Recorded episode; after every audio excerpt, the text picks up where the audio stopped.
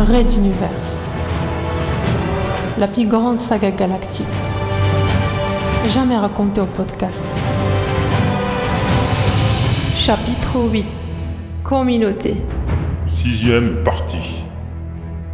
Alors que la commandant Benkana et la princesse Azala se rapprochent inexorablement de la cachette où se dissimulent Philgood et Adenor Kirishi, nous replongeons dans les souvenirs de Zoé Akoa, alias l'agent 12, son ancienne vie.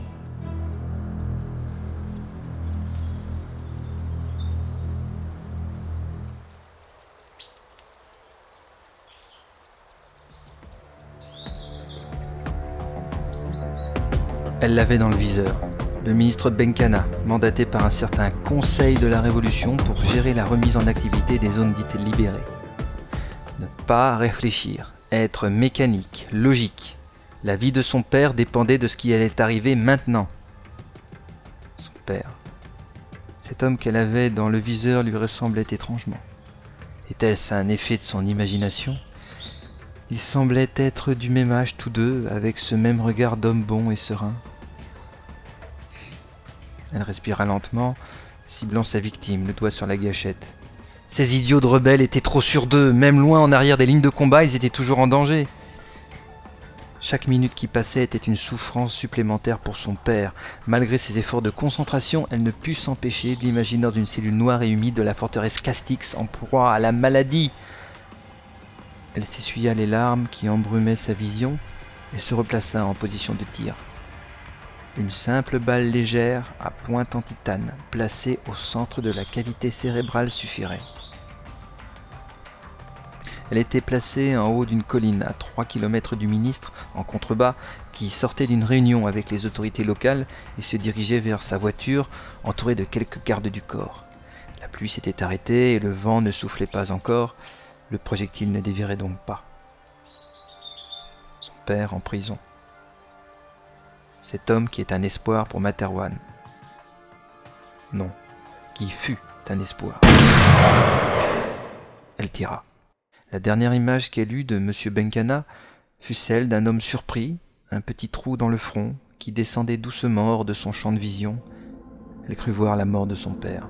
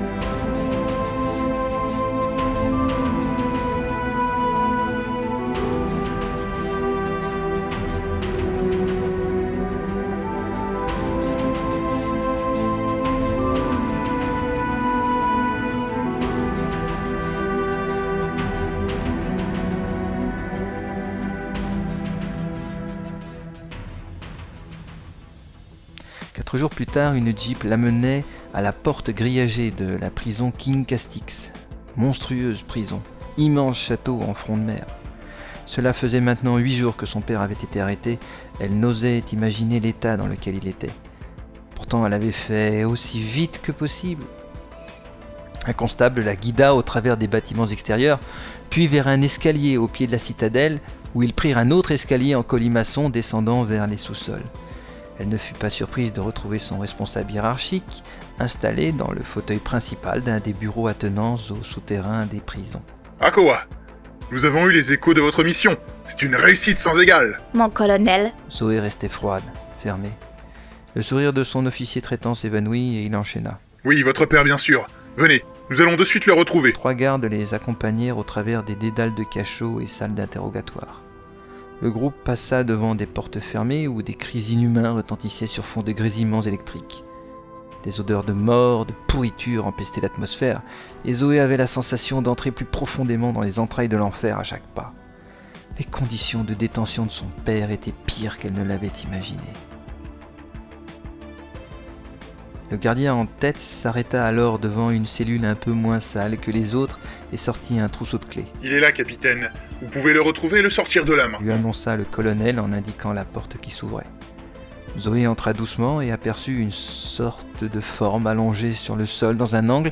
Elle se précipita et, prenant la tête de la personne dans ses mains, découvrit le visage blême aux yeux vitreux de son père, un peu de salive séchée au bord de ses lèvres. Il est mort hier, capitaine. Vous avez mis trop de temps.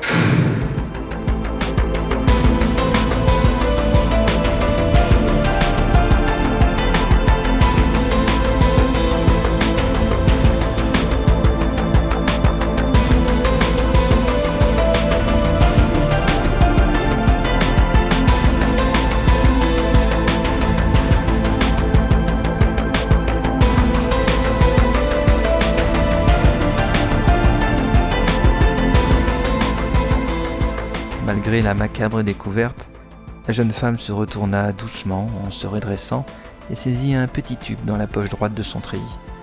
Ses yeux n'étaient plus que deux fentes mortelles.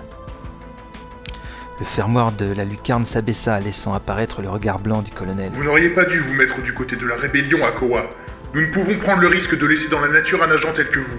Votre efficacité est bien trop redoutable. Mon colonel, puis-je vous demander quelque chose? L'interrogea-t-elle alors d'une voix presque mielleuse.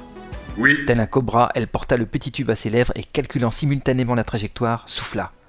La petite pointe fila directement dans l'œil de son officier traitant qui recula en hurlant alors que le liquide blanc de l'organe crevé coulait sur son visage. salopard Aidez-moi, vous autres, mon œil je- Zoé attendait derrière la porte de sa cellule, comptant les secondes.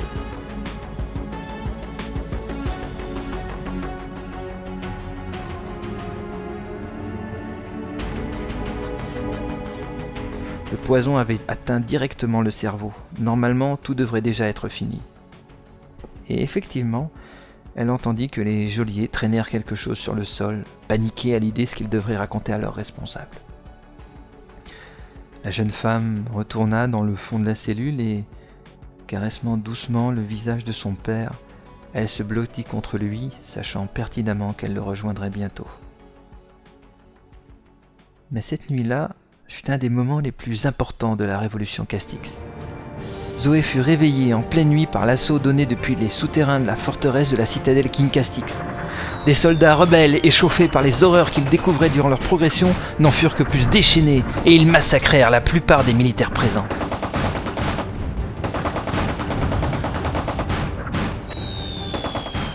On ouvrit les prisons pour chercher des survivants et Zoé put apparaître au grand jour portant la dépouille de son père.